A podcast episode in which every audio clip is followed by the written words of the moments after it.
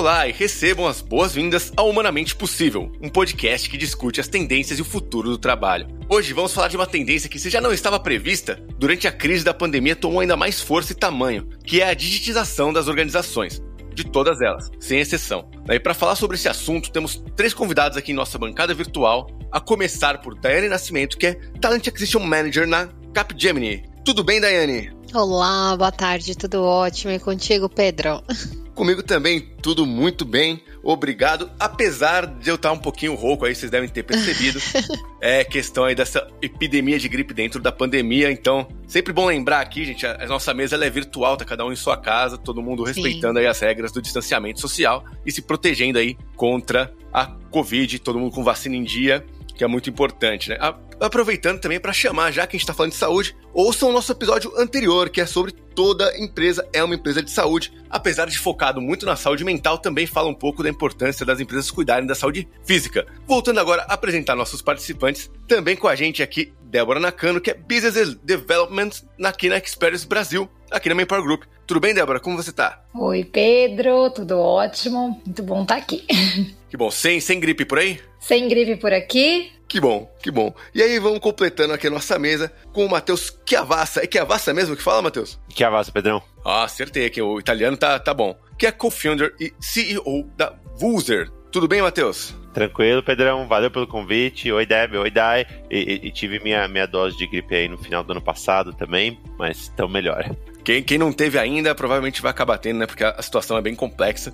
Por isso que eu reitero, gente, ouçam o nosso episódio anterior, ele fala um pouco sobre isso também.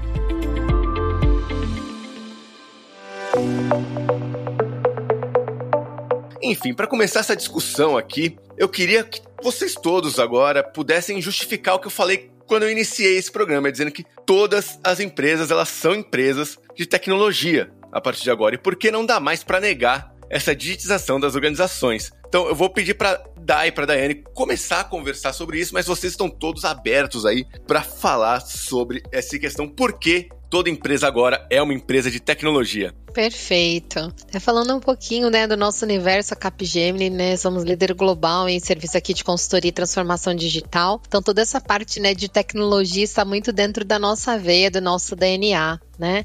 E estamos na era digital, né, Pedro? Então, assim, alguém aqui já fosse à internet algum dia, a, a, sensação é de estou com as mãos atadas, né? Você não trabalha, você não paga uma conta, você é, não se comunica, você não fala com as pessoas queridas que estão, né, por conta do distanciamento, não estão próximas. Então, tudo isso traz uma mudança, né, no mercado de trabalho. Então, vem sofrendo um impacto no dia a dia nas nossas atividades, né, laborais. Então, no final das contas, né, as informações que antes as empresas mantinham, né, em papel ou em controles, hoje não se fala mais disso, se fala de nuvens, né, e de sistemas compartilhados que você acessa aí do seu celular, do seu notebook ou do seu iPad né? Então, todas as informações elas são geradas hoje na nuvem, né? Então, não importa se você está em um restaurante, o seu pedido ele é feito, né, através de um de um iPad, isso vai para uma cozinha, ou se você está num, num restaurante em que você vai no totem, faz um pedido e já cai ali, né? Então, é, desde o, o dia a dia que a gente lida aqui na empresa, né? Então, um sistema, um reporte de uma informação, seja de um serviço, seja de uma produção, voltando aí para a indústria, né? Então não tem como mais é, falar que as empresas não são de tecnologias ou não estão sendo afetadas, né? É, então praticamente essa transformação ela faz com que tenha uma mudança, né, aí no mercado de trabalho. Sabe, daí eu vou só puxar aqui de novo, porque você estava falando da questão do restaurante, vou dar um exemplo pessoal aí, um, que eu passei um pouco tempo atrás, muito por conta dessa transformação aí, do, do modo como a gente vive, trabalha e, e se alimenta e faz tudo pós-Covid. É, recentemente, durante a abertura aí do mercado, obviamente seguindo todas ali as recomendações de, de segurança, eu fui a um, a um restaurante com a minha esposa e um lugar aberto, tal, legal. O cardápio, ele era todo pelo WhatsApp. Você não falava diretamente com o com o garçom, com o garçonete ali, com a pessoa que ia te atender, justamente para evitar um pouco mais esse contato, né, para diminuir a possibilidade de qualquer vírus. E ali utilizando, né, uma ferramenta 100% digital para um novo formato ali de se antes a gente pensava no WhatsApp só como ali conversa entre os amigos, ele já até virou uma ferramenta para um restaurante que dirá para as empresas no dia a dia. Mas, gente, cortei aqui um pouquinho só para contar um caos. Gente, quem quiser continuar, Débora, Matheus, sinta-se à vontade. Vou falar do seu caos, né? Aqui em casa a gente tem um, uma regra, né? Em mesa, né? Na hora da mesa não se pega no celular. E aí esse negócio de cardápio no QR Code, agora no WhatsApp, olha, essa minha regra acho que vai por águas. Vai ter que se adaptar à digitização, Débora. Pois é, pois é. O que eu falo para as crianças? Que nessa regra, olha, veja bem, não é bem assim. Mas voltando aqui, Pedro, nessa ótica, né? Pedro, Dai, Matheus, para mim a pandemia acelerou realmente a necessidade das empresas em estarem mais digitais, né? Foi uma questão de continuidade dos negócios para seguir operando, né? O que eu percebi também nas conversas com líderes de TI aqui, né, na Experis, a gente acaba apoiando, né, e sendo aí a vertical do Manpower Group que lida com talentos de TI. Então a gente fala muito com líderes, né, e, e profissionais da área de tecnologia vem realmente, antes a disputa, né? Ela estava com, com empresas de tecnologia e hoje toda empresa é uma tech company. Hoje toda empresa ela precisou ser, enfim, a empresa que vende seu shampoo, na, vendia seu shampoo ali, ela está tendo que ter aí uma, alguma conexão, alguma interação digital para continuar aí com os seus negócios. Então, realmente é uma questão aí de continuidade para seguir operando. E hoje em dia, enfim, ela exerce aí um papel antes essas empresas tinham a TI como uma área de suporte, uma área que consertava computadores, sistemas, né? Ou chama alguém do TI. Hoje não, ela exerce aí um papel fundamental para gerar melhores experiências, apoiar aí na análise e consolidação de dados, nas tomadas de decisão. Então, realmente é um caminho sem volta essa transformação digital. E para apoiar o que você está falando aí, Débora, você falou dos shampoos, da empresa do shampoo, né? Cara, é, o e-commerce ele cresceu no ano passado no primeiro semestre do ano passado, ele atingiu 53 bilhões de, de, de, movimentação de dinheiro aqui no Brasil, 53 bilhões de reais. Um crescimento de 31% em relação ao mesmo período de 2020, que já era de vindo de crescimento por conta da pandemia. Então, o avanço ali está cada vez maior nesse sentido, né, gente? Com certeza. Com certeza. Aproveitando esse gancho de experiências que não eram para ser digitais, de repente são, eu fui ao acupunturista ontem e foi uma experiência digital pra caramba. Tirando a parte das agulhas, foi uma experiência digital pra caramba. Eu marquei a consulta uh, através de um aplicativo do plano de saúde, fui para lá, vi que na verdade não tinha recepção. Eu falei, quando eu falei com alguém, foi uma coisa digital. Entrei na salinha só porque tinha um iPad lá dizendo que era a sala dele, que me foi avisado ali na espera também por um sistema digital e fiz os próximos agendamentos também no mesmo esquema. Então, tirando a parte de tomar agulhada, foi uma experiência completamente digital. Essa parte podia ser digital também, né, Matheus? Agulha digital. Eu quero agulha digital. É, eu acho que foi tranquilo, mas foi a primeira, tem essa. Ah, daqui a pouco vai, vai ser possível, inclusive, a, um, não o digital da, da agulha ser digital, mas o quem tá aplicando ali pode ser até um robô. A gente vai falar um pouquinho mais sobre isso um pouco mais pra frente nesse episódio. Né? E lembrando, gente, que toda esta temporada ela está sendo baseada no nosso estudo em parceria com o Futuro das Coisas, que são Futuro do Trabalho 20 tendências para você e sua empresa navegarem. Ele está disponível para download aqui na descrição deste episódio. Uh, aproveitando esse gancho do, do, da empresa de shampoo, as empresas hoje não têm outra opção. Quer dizer, se a empresa quer vender mais, melhor, com uma experiência melhor, mais rápido, para mais gente, ela tem que ser uma empresa digital, ela tem que ser uma empresa de tecnologia. Não tem conversa. Se ela não quiser tudo isso e quiser ficar pequena e ser engolida pela concorrência, ela não precisa ser uma empresa de tecnologia. De resto, você precisa ser uma empresa de tecnologia como sobrevivência mesmo. É, é o mínimo, é o mínimo que se espera. E aí, a partir daí, crescer em cima disso. Foi-se a época que você tinha a área de tecnologia dentro da empresa. Não, se a pessoa do marketing, do RH, do financeiro, não tiver tecnologia em tudo que ela faz, ela vai ser engolida. Ela vai ser engolida. A, tecnologia não perdoa. Ela tá ali para ser usada e se a gente não usar, ela vai engolir a gente. Alguém vai usar e vai engolir a gente. E é isso mesmo, né? às vezes parece que a gente tá sendo um fatalista, que a gente tá sendo um pouco generalista, mas é, mas é real. Se todas as empresas hoje precisam estar com o seu olhar e com toda a sua, o seu, sua funcionalidade para o mundo digital. Então, gente, eu vou seguir aqui então para a gente abrir a discussão mesmo, que é o nosso primeiro bloco aqui mesmo, que é o mundo híbrido e a onipresença digital.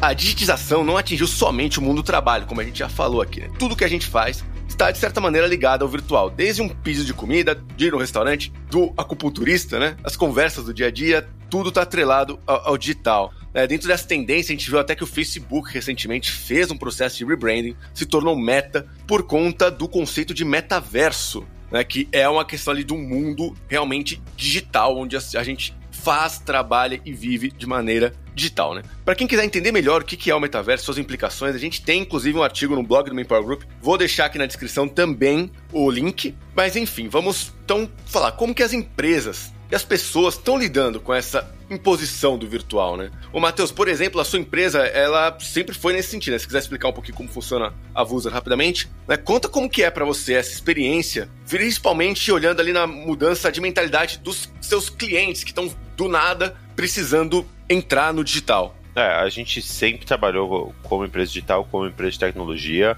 A gente sempre foi home office também sobre, sobre esse ponto. É, no começo por falta de grana mesmo, e depois por opção.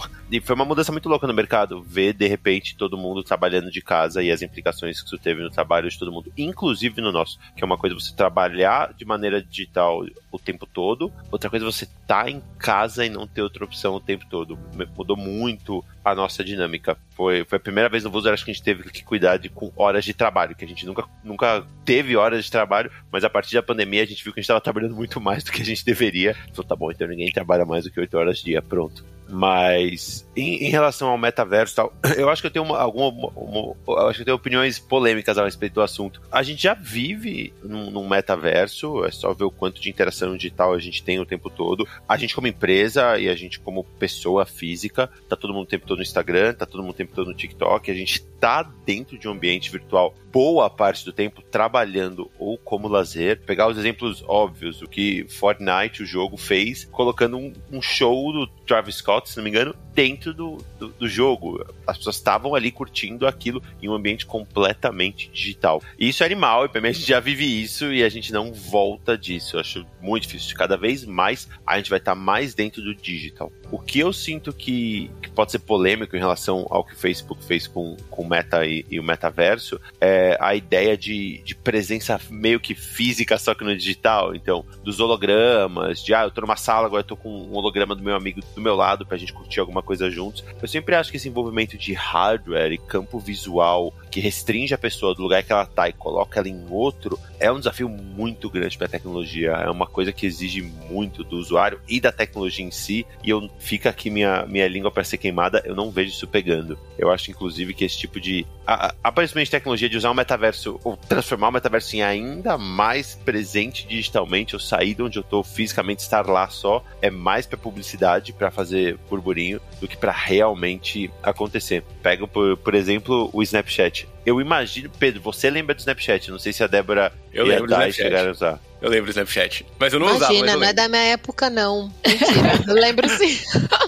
Brincadeira, meninas. O, o, o Snap, pô, bombava. E vocês por acaso lembram que eles lançaram óculos? Sim. Cara, você lembra disso? Eu não lembro. Sincero, me não contaram, lembro. me contaram. Não que eu tenha usado isso. E te contaram, né? Então, eu também usava muito, eu curtia muito. E aí, de repente, lançaram os óculos, vai bombar. Porque aí você ia ter os óculos com a câmera e ia gravar absolutamente todos os momentos de tudo que estava acontecendo. Aí o Snapchat meio que faliu por causa disso, né? Então, o desafio de, de hardware e campo visual eu acho que é muito grande. Mas tirando essa parte que, que os caras quiseram vender, que ia acontecer e tal, a gente já tá dentro dele. Simplesmente deram um nome pra coisa que a gente faz todos os dias, o dia inteiro, no campo profissional e no, no campo pessoal. Já vivemos no, no metaverso. Acho que é, é, a nossa própria reunião neste momento de gravação, ela está sendo feita, se quisermos dizer assim, no metaverso, né? Porque Exato. cada um de nós tá na sua casa. A gente só não tá com um avatar lá que, poderia ter ali de, de, cada um de nós, que eu também sou um pouco cético, viu? É, não sei se vocês lembram do Second Life, foi um programa de computador que saiu há uns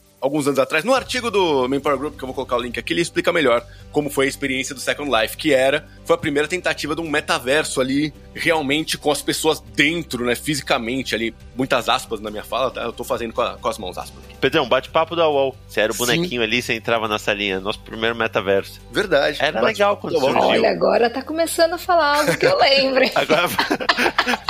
e aí, mas... era, era, animal. Mas o que, que, você faz? É, dá muito trabalho, ficar mexendo bonequinho e tal, aparecer e falar, aparecer numa webcam e falar é muito mais fácil. E, e, não deixa de ser um metaverso, não deixa de ser essa, essa vivência num, num híbrido, né? Dentro das, das duas coisas. Acho que até mais do que no metaverso, assim, quando você tá numa reunião aqui de usando um Teams, usando um Zoom, né, você tá ali realmente no híbrido, né? Você tá vivendo as duas coisas ao mesmo tempo. Você tá ao mesmo tempo trabalhando no mundo digital, enquanto você pode estar anotando alguma coisa ali no seu caderno no mundo real, para você fazer alguma coisa daqui a pouco no mundo digital de novo, ou no mundo real ali, usando o real para fazer a, o contraponto, né? Porque o digital também é real, mas enfim. Eu acho que esse é o híbrido, esse que foi o, o ponto que talvez tenha pego algumas empresas um pouco de surpresa e por isso talvez até aí tenha acontecido o que você falou, né, Matheus? O pessoal trabalhando mais do que normalmente logo de cara, porque você perde a divisão, né? Eu acho que a, a, a Débora pode trazer também um, um, ponto, assim, por estar muito acostumada a falar com o pessoal de tecnologia, né? Já era um pessoal que já estava um pouco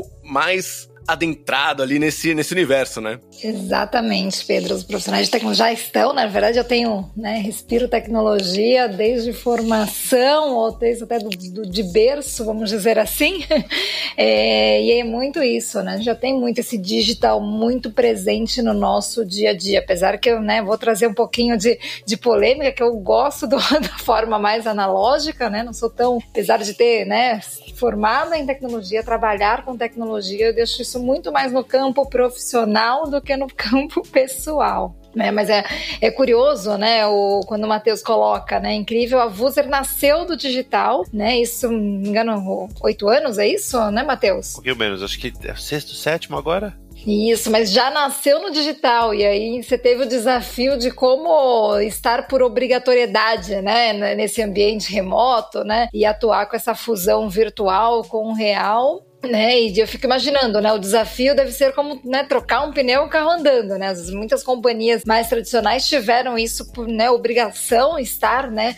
Nesse ambiente digital, é, mas eu não acho que olhar, né? O digital aí como um vilão, um inimigo, até porque é, eu na minha geração, vamos dizer assim, já que estamos falando em gerações, é, como que a gente tá aí nesse limiar, né? Então eu consigo navegar bem nas duas, né? Consigo ter essa, não acho acho que seja tão doloroso, né, vivenciar essa ambas e não estar tão refém aí da, da tecnologia, né? Eu aqui como um millennial de criação e nascimento, é, posso dizer que eu só vivo no, no virtual. Eu não, eu não, sequer tenho um caderno analógico. Eu nem lembro mais como se escreve à mão. Mas brincadeiras à parte. Então, eu vou te lançar, te lançarei um desafio, Pedro. Até porque, né, eu, eu, né, às vezes me uso bastante aí deslocamento por aplicativo, né? E determinado período, seja por preço que estava assim absurdo ou por tempo de espera, eu retornei a ficar ali paradinha dando sinal para poder me deslocar. Então, não sei se a sua geração, Pedro, se você conseguiria sair desse,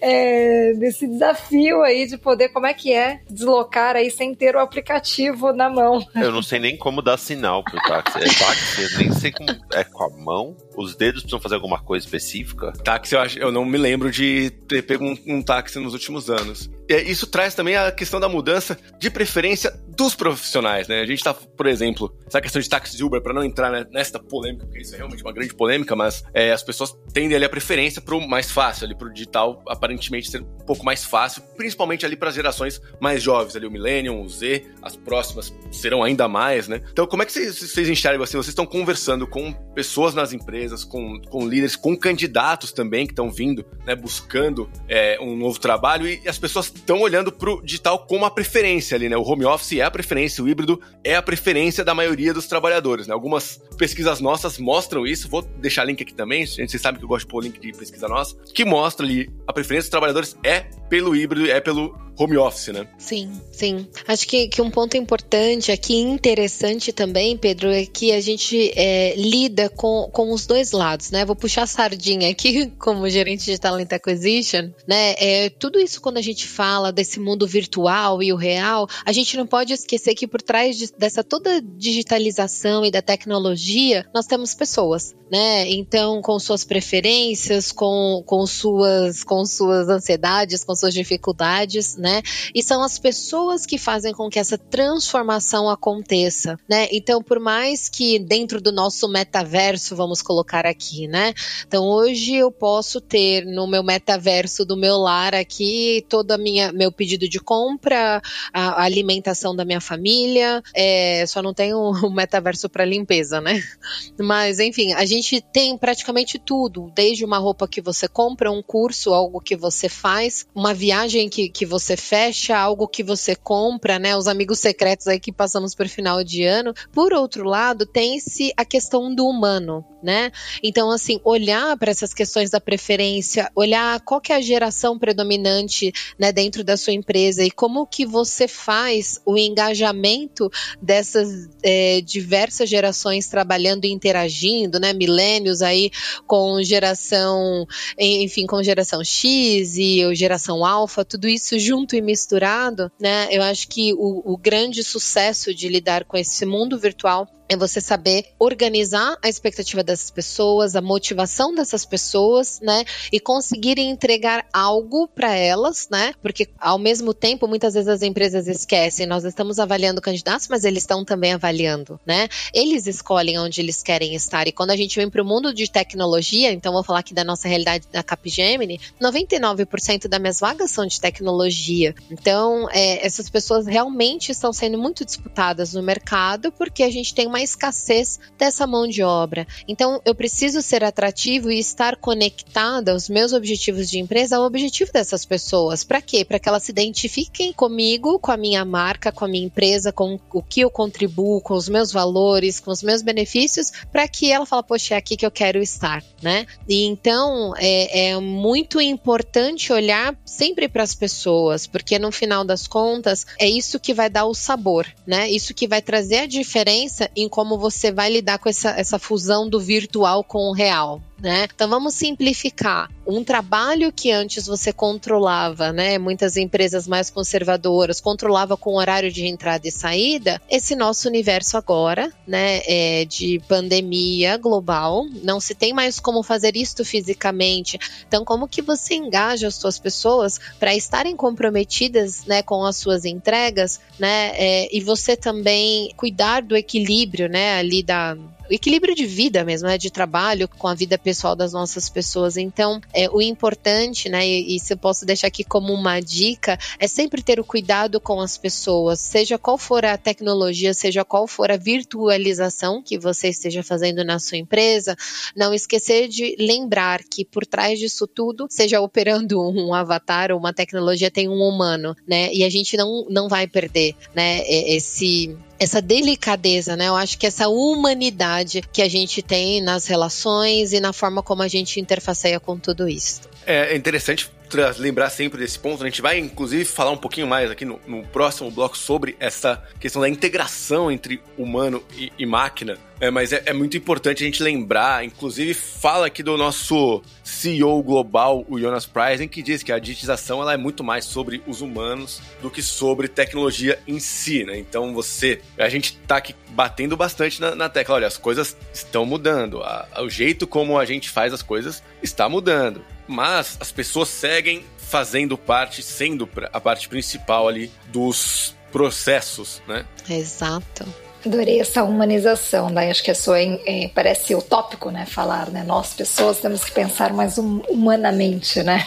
Acho que essa edição do, do podcast é justamente isso, humanamente possível. É humanamente possível você juntar ali a tecnologia com as pessoas. Tava esperando uma oportunidade para lançar um, o nome do, do episódio, do programa, assim, que teve convidado já que fez isso, eu não consegui fazer. Eu falei, pô, puxa vida, olha, perdi a oportunidade. Finalmente consegui. Não, é, é, é, é o toque, o toque pessoal é, é, é o que dá o tchan. É, vai no digital para ser mais fácil como consumidor e como fornecedor, mas a hora que você finalmente chega em alguém, que você precisa de alguém e você é bem atendido, acabou. Você tem o cliente para sempre, você é cliente para sempre. Eu, eu, de novo, volto a usar o exemplo do meu plano de saúde. É tudo digital, absolutamente tudo digital. A hora que eu paro para falar com alguém, a pessoa me trata como se fosse um amigo, sem forçar a barra e tal. É, tipo, é gostoso de conversar com alguém da, da saúde, de repente. Então é tipo animal. Não vou deixar de, não vou deixar de falar com essa pessoa, não vou deixar de contratar esse serviço, porque é tudo maravilhoso e a hora que eu preciso falar com alguém, é, o tratamento é, é humanamente incrível. Então, é isso. Nada mais tecnológico do que ser humano, né? Quem não se surpreendeu aí na pandemia com aqueles bilhetinhos que vinham nos pedidos do iFood, né? Olha, foi feito com muito carinho, é, espero que, que logo passemos por isso, né? Nos dá assim, enche até o coração, né? Eu sou mais sentimental. Então enche até o coração, fala assim, poxa, outras pessoas estão vivendo isso, né? Eu estou aqui dentro da minha casa e tem alguém que está lá preparando minha refeição, que foi trabalhar fisicamente para que eu pudesse estar aqui cuidando tecnologicamente, né? Ou no mundo virtual, sobrevivendo a nossa economia. Então, olha o, o quão complexo é essa catraca, né? Essa, essa roda, como estamos interligados, né? E, e eu acredito muito no híbrido, porque ainda há atividades, né?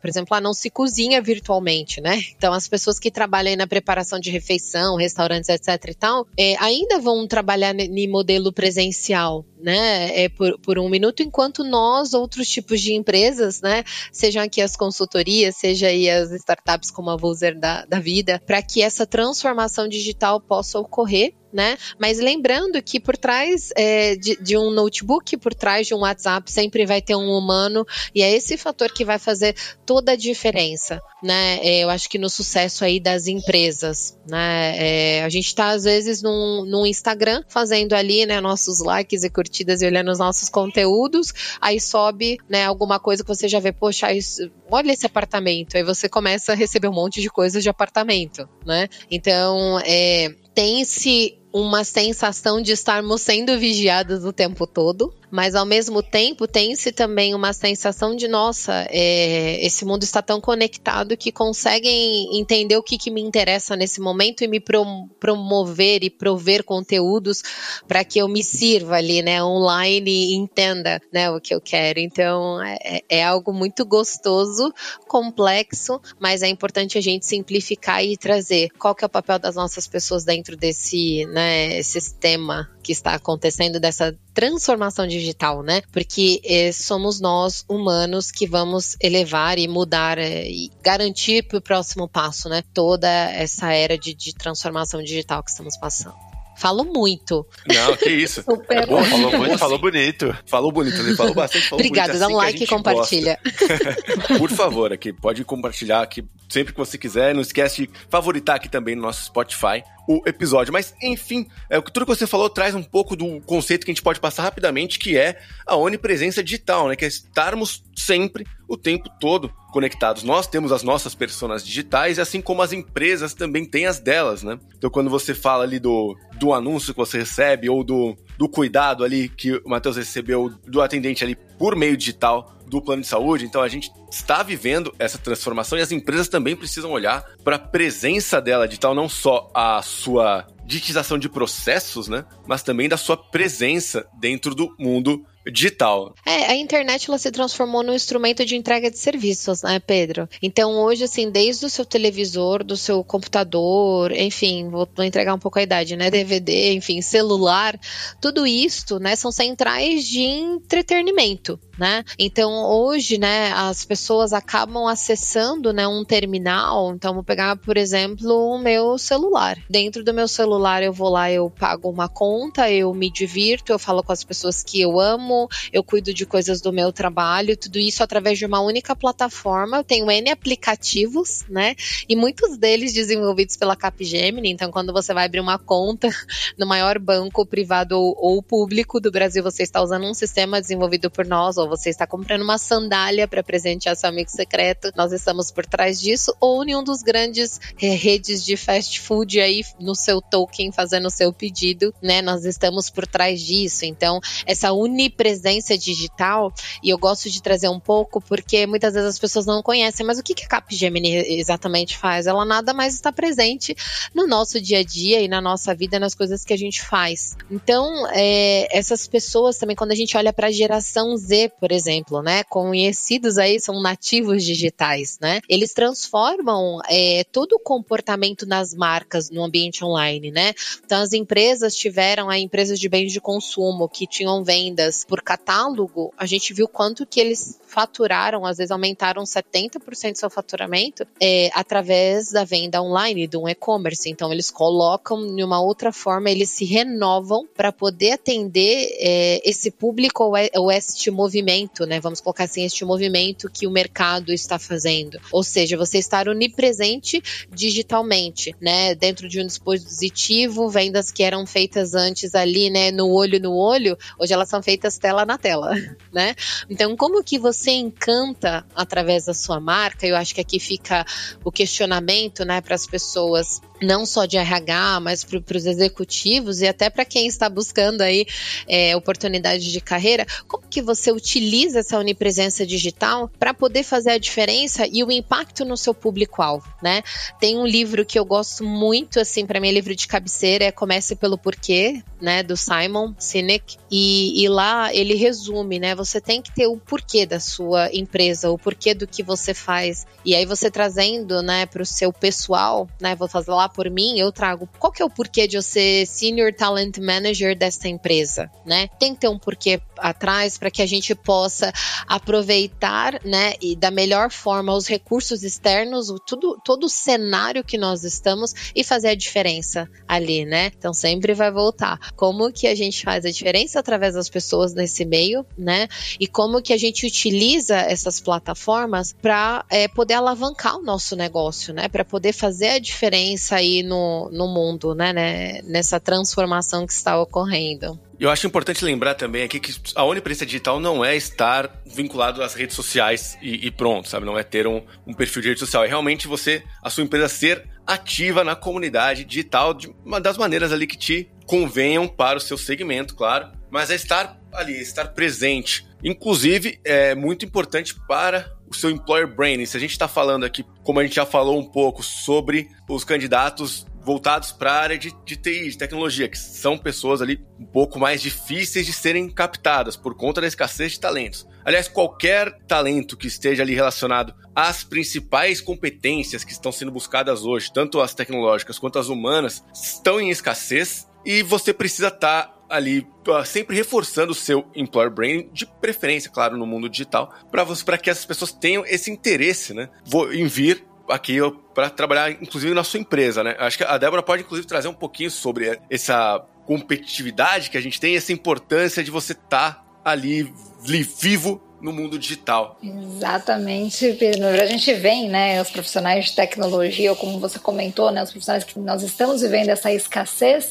é muito encantamento. Então, a Daiane comentou bastante, né, de como que a gente vai ter, né, se posicionar com, com relação a como que a gente enxerga ou tem os, uh, os valores da companhia, o que que a gente tem, mas é justamente esse encantamento. Eu acho que é, o candidato, ele tem essa... É, estão escolhendo, eles estão sendo abordados constantemente, então eles sabem realmente, eles estão com esse poder de escolha de determinar né, o, a empresa com que eles querem trabalhar, ou o projeto, o desafio, né? Os profissionais de tecnologia estão, eles olham muito isso, né? Qual tecnologia, se eu vou estar né, aprimorando ou tendo maiores possibilidades de conhecer novas tecnologias. E a preferência que vocês, né, que foi comentada, né, de, de ser remoto, ser híbrido, eu acho que também traz, vão um pouco além de trazer, né, é, o que o remoto possibilitou a gente ter essa mais diversidade. Hoje a gente monta a squad formada de profissionais de norte a sul do país e o quanto isso agrega, né? Então acho que é, é super importante quando a gente traz isso também nessas pautas e onde a gente consegue também atrair e reter é, talentos, né? Conseguir ter esse entendimento claro aí do, do que é realmente esse mundo, né, híbrido, né, esse mundo, essa onipresença digital, a gente consegue aproveitar toda essa possibilidade de ter aí os talentos e poder engajar esses talentos ao, que ao nosso propósito. Acho que isso é importante também trazer, né? E aí estabelecendo também uma rede de apoio para esses colaboradores, poder aí conhecer o dia a dia da pessoa, não ter essa preocupação só com um profissional, eu acho que também acaba colaborando ainda mais com todo o sucesso aí de de estarmos, né, sempre, né, é, é, digitais, mas aproveitando e não sendo refém aí dessa tecnologia. Eu acho que vocês mataram tudo, meninas. O, o que eu gosto de pensar de presença digital, a, além disso, é também como a gente está servindo aos clientes que estão ali no digital e como é que tá a experiência dos nossos usuários. É complementar um ponto, Matheus, que a Deb trouxe, que é assim, além de atrair, e aqui fica pro pessoal da RH, né? Vou dar uma, uma cutucada com carinho. Não é só sobre atrair esses talentos, mas como que a gente mantém esses talentos, né? Porque eu sempre brinco assim, é, recrutamento e seleção, é, ele está ligado, né? Lógico, à atração do talento, mas eu sempre trago para os gestores, mas como você está mantendo, né? Quando a gente perde um talento para o mercado, por que, que esse talento foi, né? E é muito importante, né, no nível gerencial, a gente ter essa visão e saber como que a gente cuida das nossas pessoas, seja na área de tecnologia ou qualquer uma delas, afinal, todas as empresas são tecnológicas hoje em dia, né? Mas esse olhar de cuidar de quem está aqui dentro, e até quando a gente fala de employer branding, né, a gente tem ali a voz dos funcionários, né? O famoso EVP né?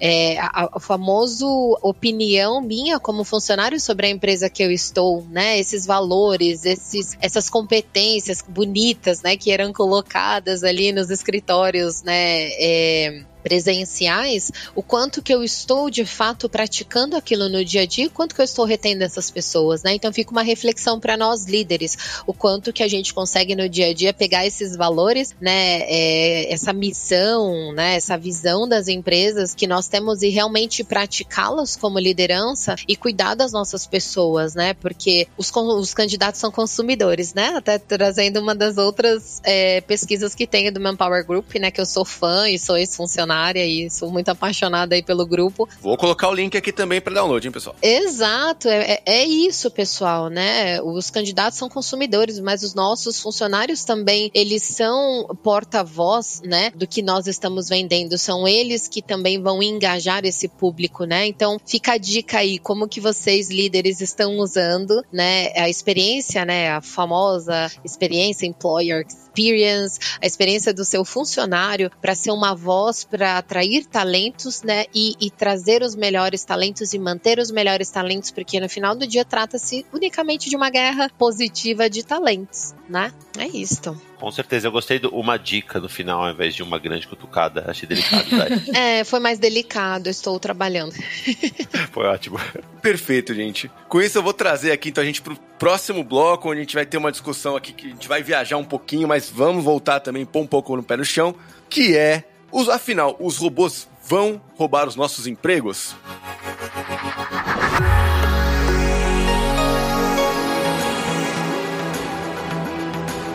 Os robôs vão roubar nossos empregos? A evolução da inteligência artificial cria discussões sobre como irão contracenar no mundo do trabalho as máquinas e os humanos. É como as atividades mais mecânicas elas estão sendo assumidas por robôs, os humanos devem ser cada vez mais estratégicos na, na sua participação no trabalho, né? Então, é, pra gente começar aqui a discutir, Dai, é, qual que é o papel, então, das organizações, né, em garantir essa colaboração humano-máquina? A gente já falou um pouquinho no nosso primeiro bloco sobre isso, né? É, sobre como que a gente vê essas gerações, diferentes gerações que entendem as tecnologias de diferentes maneiras, né? A gente aqui em off convertou um pouquinho sobre o, o TikTok, como depois eu pedi pro Matheus falar um pouquinho sobre isso também, que foi bem legal, sobre como o TikTok mudou alguns papéis ali das pessoas, como pessoas estão fazendo papéis que talvez elas nem imaginassem, mas enfim, né? Como que as organizações podem ajudar ali as pessoas a colaborarem melhor ali no humano-máquina. Perfeito. Tudo trata-se de comportamento, né, Pedro? A gente fala, né, falou muito aí, vem falando desde 2010, ah, entrevista por base em competência, em comportamento, né, entrevista comportamental. Nada mais é de olhar como o comportamento como humano se comporta frente a qualquer situação. E trazendo isto, né, para a máquina, que eh, os robôs vão roubar nossos empregos, não. Eu sempre falo, pessoal, quem cuida do robô robô, ou quem desenvolveu o robô, ou quem vai fazer com que aquele robô é, se operacionalizar é um humano. Então, vou trazer aqui para o mundo de talent acquisition, tá? Um exemplo, até 2014, mais ou menos, a gente entrava para fazer uma entrevista, né, com um papel e uma caneta na mão, e falava com o candidato e ia escrevendo, né? Hoje, como que é a entrevista? É por alguma plataforma virtual. Eu estou preenchendo um ATS, né, que é um sistema de preenchimento ali de, é, de processo processo seletivo, eu estou preenchendo um ATS, eu estou anotando em algo ali na nuvem, né, os meus pontos para que eu faça aquela avaliação. Ou seja, eu estou fomentando alguma base, né, com aquelas informações para que fique registrado ali de alguma forma, lógico, tomando cuidado com o que é confidencial, né, pessoal, sempre olhando para LGPD, é importante, mas é, a, a gente está trazendo sempre a questão humana, né? Então, como liderança, é importante também você olhar a questão do change management, a gestão da mudança, que nada mais é do que falar da comunicação e do comportamento. Então, dentro do change management, você você tem os estágios ali das pessoas, né? O estágio de engajamento, o estágio de frustração. Então, a primeira coisa é identifique o seu público. Que estágio que as suas pessoas estão em relação à mudança que o teu robô ou a tua tecnologia vai trazer, né? Saiba quem são as pessoas que estão envolvidas e como você vai trabalhar com cada uma delas, seja com teu, né, com o seu time, então vou trazer para minha realidade. Seja com o meu time de talent acquisition, então eu tenho um sistema a ser preenchido, eu preciso olhar, é, tem quantas pessoas, dessas, onde que cada uma está nesse quadrante de gestão de mudança, para que o trabalho e a mudança ela seja efetiva e seja leve para todos, né? Porque é, quando a gente fala de mudança, naturalmente nós humanos já gera aquele desconforto. Ah, vai mudar, você nem sabe o que é, às vezes as pessoas, ai, não quero, não gosto, mas calma, eu nem falei o que que é, né?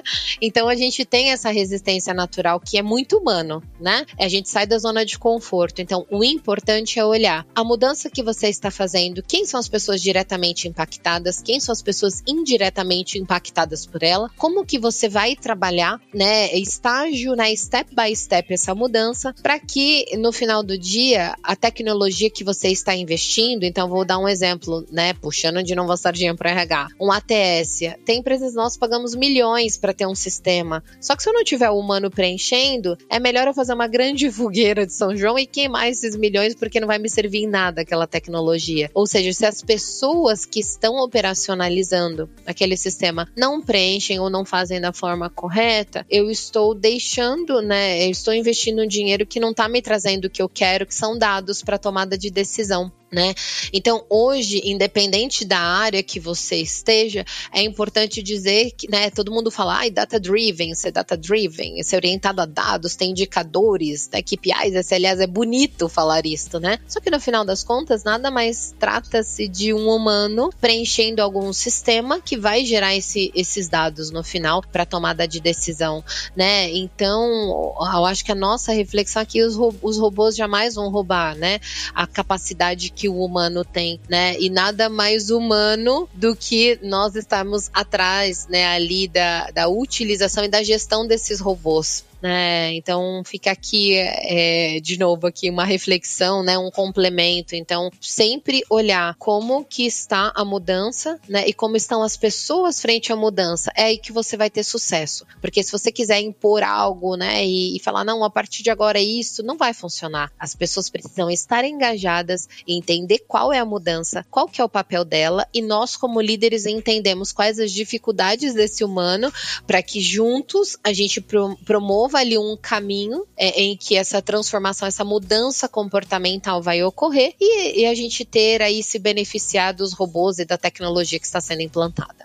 E você olhar para o Brasil, é, fazer essa mudança aqui no Brasil tem uma certa dificuldade. A gente pode, inclusive, trazer alguns dados, mais alguns dados aqui, que é das nossas pesquisas aqui do Empower Group. Recentemente, o TWI, que é conhecido como Total Workforce Index, é um ranking que é, mostra a, prontidão de, da força de trabalho de cada país. E em relação a a, a, prontidão remota de trabalho, o Brasil, a força de trabalho brasileira, apenas 29% das pessoas que fazem parte da força de trabalho no Brasil estão preparadas hoje para o trabalho remoto. A gente fica no, no ranking total ali dos países, todos os países é, que fizeram parte da pesquisa, na colocação de número 40 na prontidão remota. Então, quando você vai fazer uma mudança aqui no Brasil, você vai trazer a digitização para sua empresa, é importante levar isso em consideração. Claro que tem pessoas ali que, que estão mais prontas, a gente fala de, de TI, a gente fala de marketing, de engenharia, mas dependendo da da atuação da sua empresa, é muito provável que você tenha alguma dificuldade em implantar. Então tem que olhar como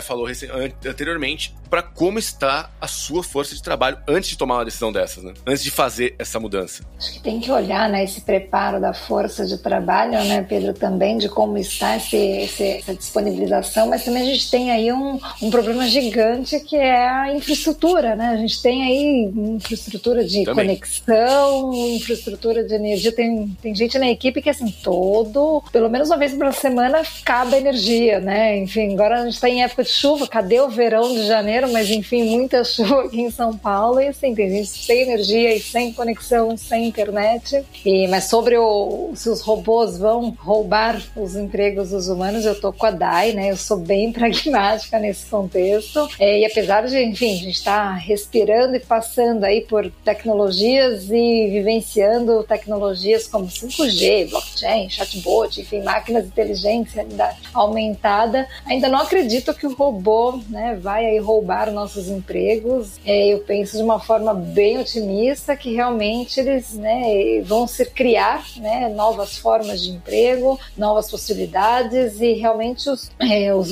os robôs eles precisam de nós humanos para fazer toda, toda essa configuração, programação, criação, enfim, acho que isso realmente é, não se não, não vai tirar né, isso de nós. E aí é certo, sim, posições repetitivas, comando e controle, a gente vê que realmente essas posições, essas posições, esses empregos estão aí se esvaindo, mas vai sempre, eu acho que eu acredito, né, nesse papel, né, das, das companhias em remodelar, né, esse profissional, a, apoiar constantemente as organizações a transformar e criar realmente competências é, desses profissionais. Eu acredito muito nisso. É um papel nosso, né, como é, de gerar isso e trazer aí a tecnologia gerando esse valor à sociedade, podendo colaborar ainda mais com as profissões. Acho que tem muito dessa transformação também nas, nas vagas, nos empregos acho que polemizando um pouco, então, uh, concordo com vocês, meninas. Acho que, para mim, as empresas têm obrigação de, de se atualizar e fazer isso acontecer e não roubar os empregos das pessoas através de robôs. Mas se a gente simplificar e pensar que o começo da introdução de softwares em trabalhos todo tipo de campo foi o começo da introdução de robôs, o quanto que a gente já teve de software, não roubando empregos, mas fazendo com que muito menos pessoas precisassem trabalhar em uma frente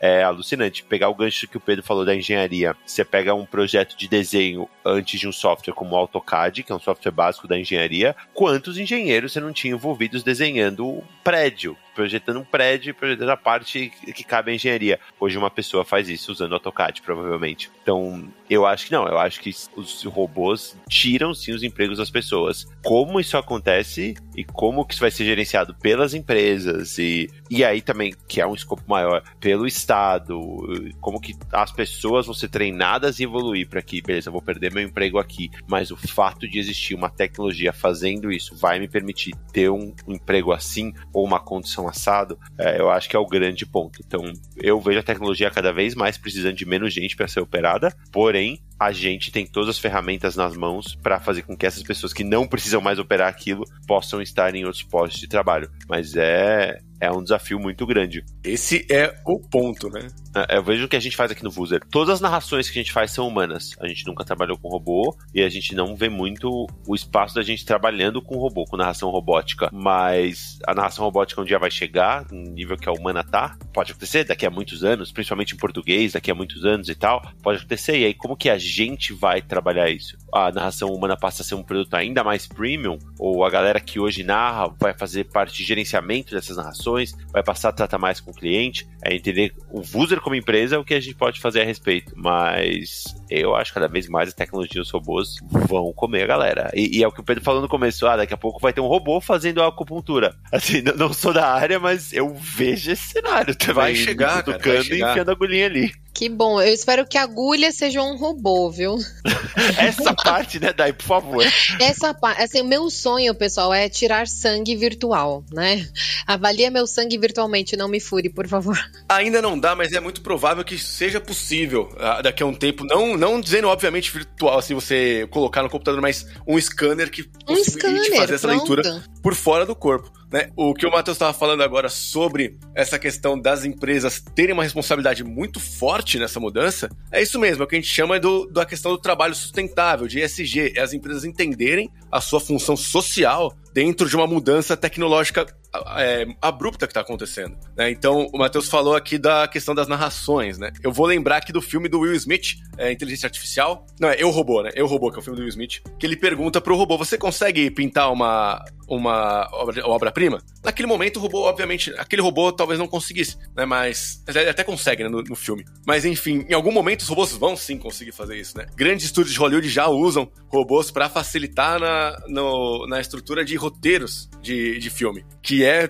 teoricamente um trabalho só criativo, né? Então, como que um robô tá fazendo um trabalho criativo? Tá fazendo. Então, em algum momento, eu tô, tô com, com todo mundo aqui, na verdade, meu, eu vou concordar com todo mundo, porque sim, eu tô, tô com o Matheus quando ele fala que esse. O, a, os robôs aí, vou usar o robô porque fica mais legal, parece que a gente tá falando de uma entidade que tá tentando dominar o mundo, né? Parece que o Smith vai aparecer de repente, né? é Skynet que tá. A gente não tá falando da Skynet, mas a tecnologia, ela tá sim é, mudando demais os postos de, de, trabalho e as empresas precisam olhar para as pessoas, porque se as pessoas não tiverem emprego, porque só os robôs, os robôs não consomem, né? A gente entra nessa questão também. A gente não vai viver na, na realidade do filme do Wally, não sei se vocês lembram do Wally, que os humanos ficavam todos em cadeirinhas, só sentados, e aí os robôs faziam tudo, né? É, aquilo é uma realidade utópica que não aconteceria né, na, na nossa realidade. Então. É, e ela não aconteceria, Pedro, porque isso faz parte de uma grande transformação né? Hoje, Sim. quando a gente olha para as empresas, muitas vezes eu vou discutir cargo com gestores que não existem ainda, né? Porque estão sendo criadas novos postos de trabalho. Quando vocês olham para as empresas de tecnologias, o que, que nós estamos lançando, né? É, aqui na CAP nós estamos lançando uma Tech School, né? Ou seja, nós vamos formar as pessoas para esses novos cargos que estão surgindo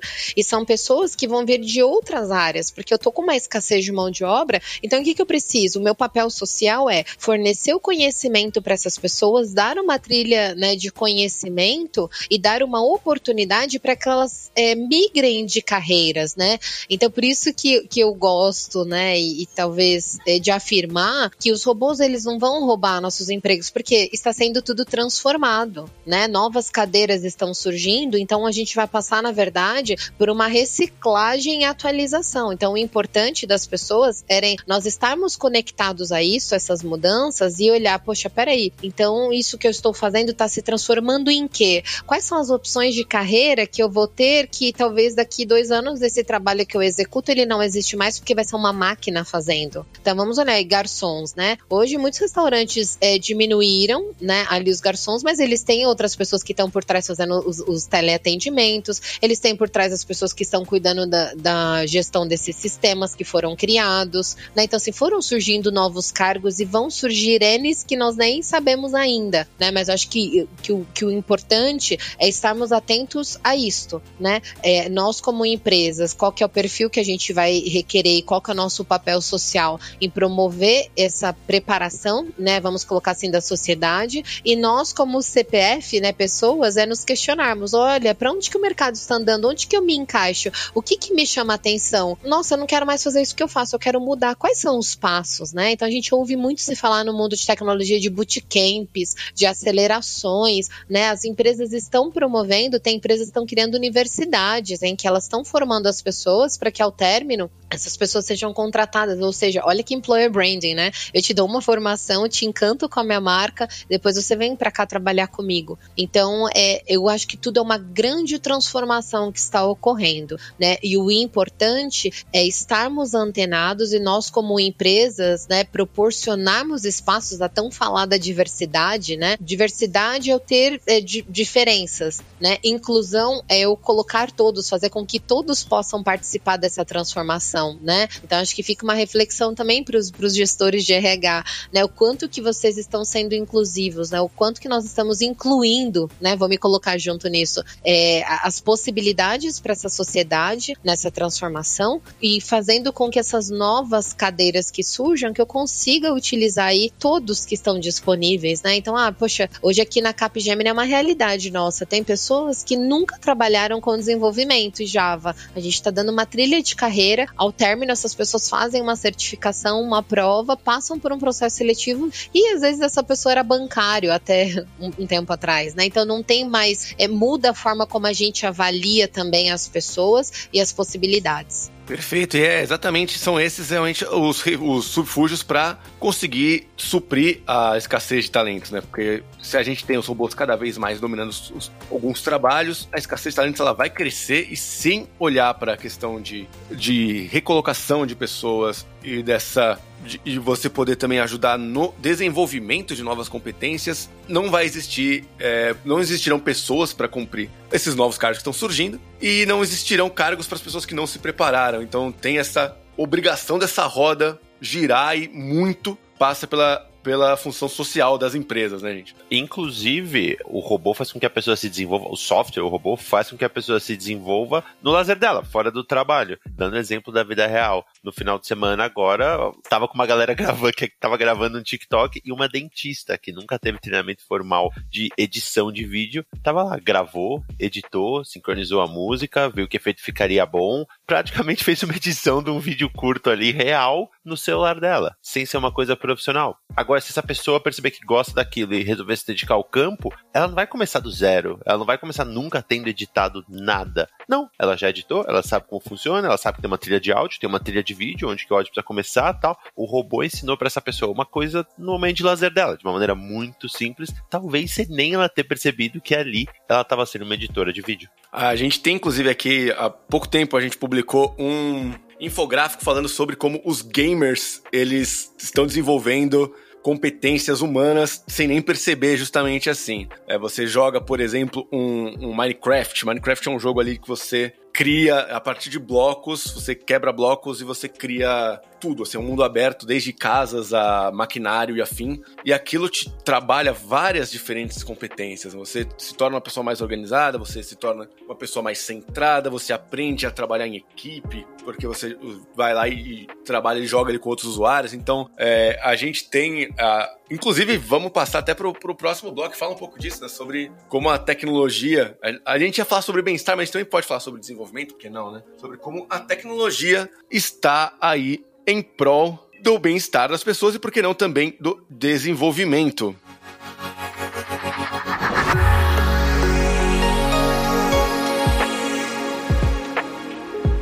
Então, como a gente estava falando aqui, né, o bem-estar do colaborador ele está cada vez mais relevante no mundo do trabalho pós-pandemia. E aproveitando também o que a gente acabou de falar sobre o desenvolvimento também das pessoas, tá muito em alta e tá também cada vez mais atrelado ao mundo digital. A gente fala de microlearning, a gente fala, por exemplo, do desenvolvimento de, de competências aí a partir dos games, a partir de um aplicativo do celular, como um TikTok, né? Então é para a gente começar essa discussão, Débora, como que a gente pode né, utilizar esses artifícios da tecnologia para criar ou para oferecer ali um ambiente de trabalho mais agradável para as pessoas ali em questão de bem-estar e também em questão de desenvolvimento profissional. Sensacional, Pedro, chegar nessa etapa né, e falar da importância né, de bem-estar, é, como a tecnologia propicia isso. Né? Aqui na Manpower, nossa área de pessoas e cultura, teve até uma iniciativa da habitual ginástica laboral que a gente fazia, né, presencial lá no, no escritório, e aí ampliar aí o alcance de forma remota e tem sido maravilhoso, né? Reservar esse tempo. Duas vezes por semana, às nove da manhã.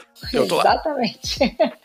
Reservar esse tempo, né? Pois em casa é engraçado. Por mais que a gente né, ganhou tempo aí de deslocamento, a gente perdeu essa rotina diária, né? De andar, se deslocar, estarmos mais ativos. E aí esse sedentarismo forçado é totalmente prejudicial. É, do outro lado, né? Bem-estar, enfim, evitar estresse, principalmente enfim, trânsito aqui em São Paulo é insano. No meu caso, eu falo, né, o meu trajeto, né, era transformado na minha corrida.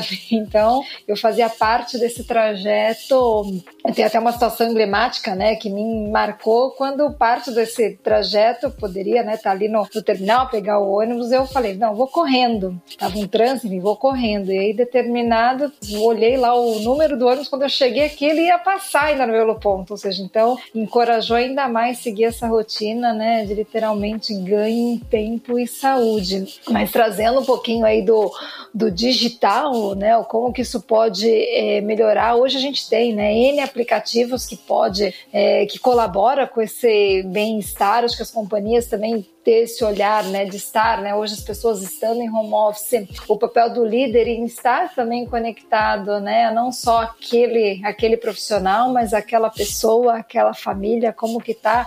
Eu falo que no começo da pandemia, né, o home office com crianças foi desesperador, mas depois veio a escola e, e aí ajudou, né, nesse home office, mas depois, enfim, é, até agora no ambiente de férias já foi muito é, mais tranquilo do que no ano passado, onde estava tudo muito bagunçado, né? Mas é estar realmente trazer aí a tecnologia e ter esses artifícios, né, da tecnologia em prol aí desse bem-estar, né, desenvolvimento. A gente hoje tem ferramentas de learning que possibilita isso, né? O que a, a Dai trouxe, né? É sensacional saber que, que a gente tem também essas formas de poder aprimorar esse desenvolvimento para mudar aí uma, né, mudar uma, uma linha, né, uma trajetória aí de carreira, acho que é, é fundamental, acho que é bem, é bem isso que, que traz é realmente esse novo futuro do trabalho, né, ter essa, esse, esse ligado, né, esse bem-estar digital.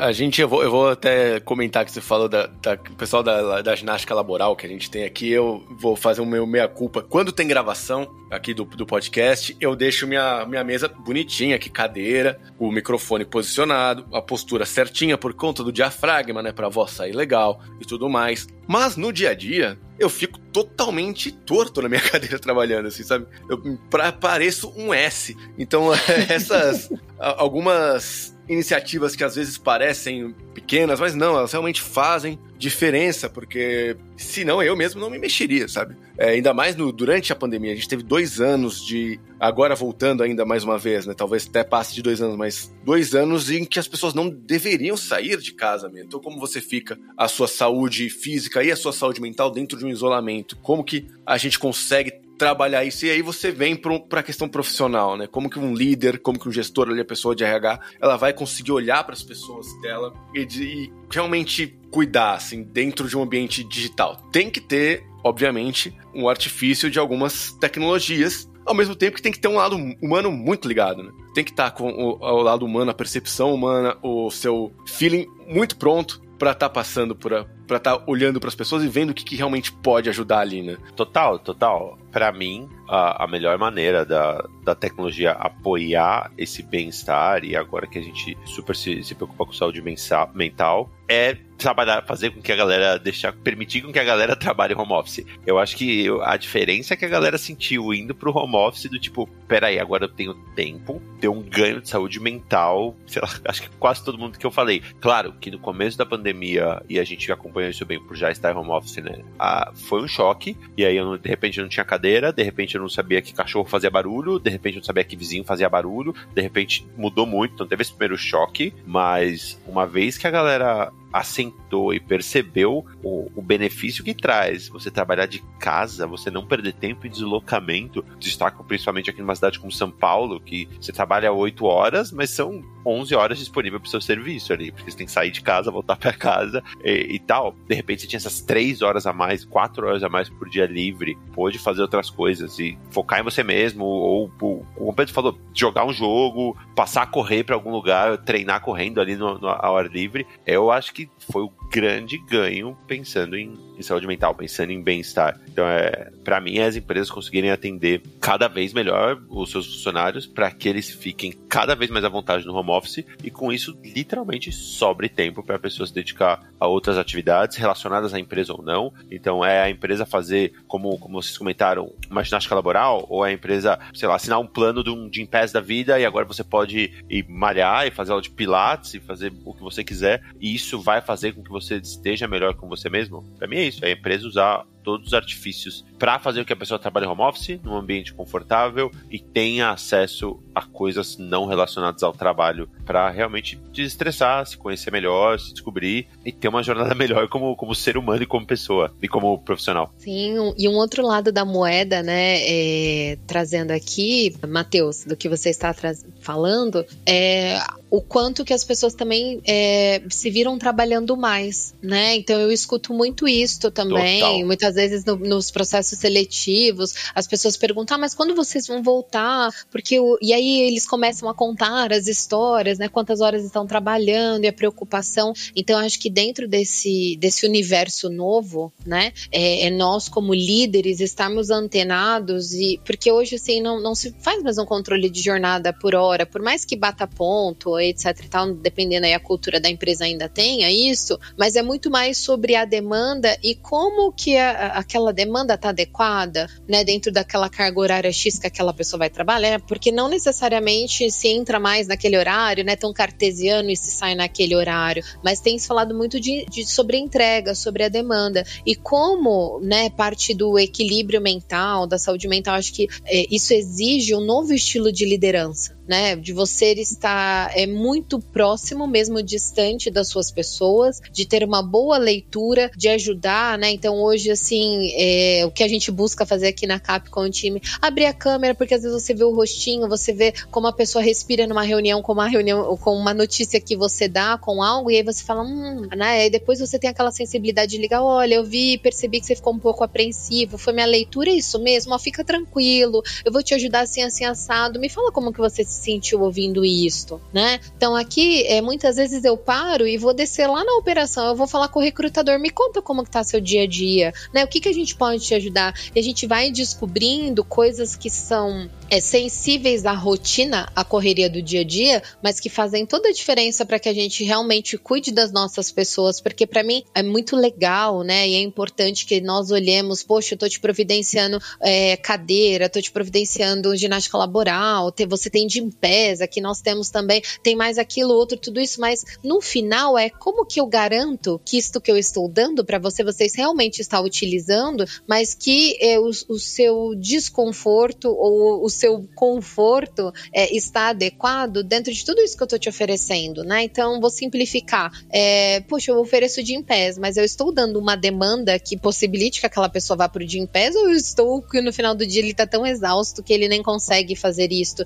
e eu estou estou, como líder, não sendo muito inteligente, porque se eu deixo né, ali a pessoa exausta com uma demanda excessiva, eu estou perdendo em criatividade, eu estou perdendo em engajamento, né? Eu, eu, a gente perde, né? É uma coisa que eu gosto muito de falar para as empresas, falar assim, gente, ouro, mindfulness, traga as pessoas para o tempo presente, porque a gente às vezes fica tão com tanta coisa, tem que entregar isso, tem que fazer aquilo, tem que mudar isso, um sistema, blá, blá, e aquele, aquele monte de coisa que a gente não se atenta ao que a gente está fazendo. A gente não sabe às vezes olhar e parar, não, peraí, eu estou aqui sentado, tá confortável, não tá igual o Pedro falou, né? A gente às vezes nem vê, e aí fica o dia inteiro tenso, parecendo um S na cadeira, e no final do dia não sabe por que tá com tanta dor, tá cansado, tá estressado, né? É, então acho que essa sensibilidade, né? E eu gosto muito aqui trazendo, né, pro mindfulness, de você estar no tempo presente, né? E você ser um gestor, não existe essa palavra, cria agora, um gestor mindfulness, esteja presente com a sua equipe, perceba as suas pessoas, né? É, cuide e faça e engaje com que elas participem desses benefícios tão bons que as empresas dão, né? É, às vezes as pessoas nem participam porque não, não posso participar da ginástica laboral porque eu tenho que entregar isso. Não, para tudo, isso é prioridade, a sua prioridade é você estar bem. E olhando para o cenário que a gente vive de tantas epidemias e pandemias, as pessoas precisam estar bem, né? Sistema imunológico bem, as pessoas vão adoecer menos. Então, acho que tem, tem muitas conexões que nós, como líderes, temos uma responsabilidade gigante na nossa mão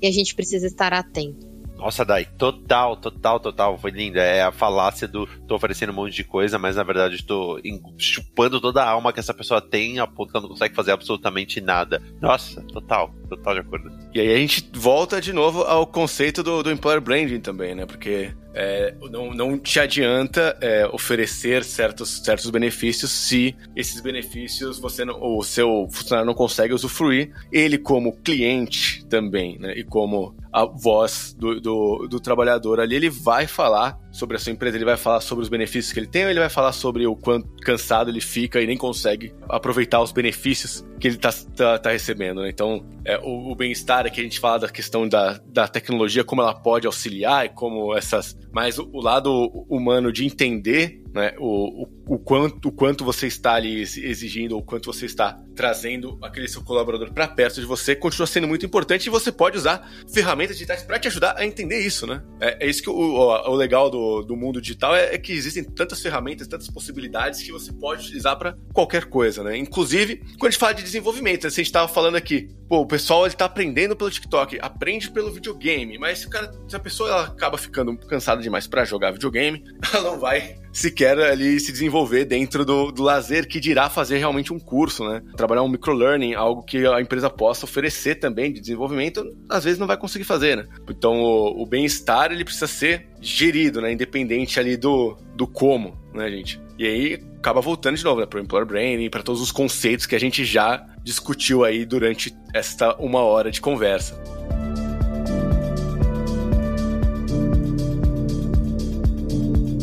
Então acho que a gente chegou num ponto muito interessante aqui de toda essa discussão de por que as empresas devem ser empresas de tecnologia. Acredito que você, nosso ouvinte, deve ter sido convencido pelos nossos participantes aqui de que sim, é importante fazer parte do mundo digital. Sim, sua empresa precisa estar lá, mas o lado humano continua sendo o mais importante mesmo dentro do mundo mais digitizado. Então, gente, gostaria muito de agradecer a participação de vocês três. Foi uma discussão muito legal muito, além de ter sido muito profunda, também muito gostosa de, se ouvir e de se fazer parte, né? Gostei muito de fazer parte dessa, dessa discussão. Então, a partir de agora, peço para que vocês se despeçam do nosso público, tá? E deixem um recado final para quem nos ouviu até agora, o líder de RH, ou o gestor, ou aquele que está ouvindo a gente até agora, ainda não vê a digitização como crucial para o seu futuro. Dê aquela última dica, aquela última para convencer essa pessoa. Quem quiser começar e sinta-se à vontade, pode dar seu último tchau e essa última alfinetada. Você precisa sim se digitizar. Perfeito. Pedro, muito obrigada, meu Power Group, gratidão por participar aqui desse podcast. Foi um prazer enorme, muito gostoso, né? E fica aqui a minha reflexão, né? Qual é o seu papel como líder nessa gestão de mudança aí, né, nessa fusão de tecnologia com, com o mundo real, né? Então, reflita como que você pode fazer a diferença com as suas pessoas para que realmente essa tecnologia seja implantada e muito bem aproveitada aí para o seu negócio, né? Que você traga resultados excelentes e destaque aí também na sua carreira como líder, tá bom? Muito obrigada por essa participação. Um abraço. Sigo aqui, gente. Agradeço. Amei, amei estar aqui. Dai, foi ótimo. Saudades dessas trocas. E Matheus, super feliz de declarar novamente que os áudios posts da Vuser são sensacionais, democratizando essa livre escolha, né? De estar antenada, principalmente eu, enfim. É, valeu mesmo, Pedro. Amei, sensacional. E para os nossos ouvintes, Acreditem, a tecnologia é um meio e deve sim ser usada, explorada para ajudar e não para nos tornar refém. E como Pedro não proibiu o merchan, se alguém ainda tiver algum ponto e precisar amadurecer essa ideia, vou adorar ter essa conexão, então me procurem no LinkedIn. Pedro, deixa o link aí. Pode deixar, gente. Vou deixar os links de todos nós aqui, os nossos LinkedIns aqui embaixo, para quem quiser seguir também e continuar essa conversa. Pedrão, obrigado pelo convite. Queria agradecer também a Andréa, que falou comigo também, é um dos meus pontos de contato na Manpower. A relação é muito boa, é ser muito legal. Dai, Débora, adorei falar com vocês de novo, com certeza. Eu acho que a minha provocação é a galera que tá vindo é muito mais tecnológica do que a galera que a gente tá tentando contratar hoje. Então, vocês estão prontos para essa galera? É pensar isso. A galera que tá fazendo inovação hoje é velha comparando com a galera que tá para entrar no mercado. E o Pedro deu o exemplo de como o videogame tá mudando esse pessoal. Vai ser cada vez mais presente, mais forte. A gente vai precisar reagir ainda mais rápido. Então, é isso. Coloca o cinto e vambora.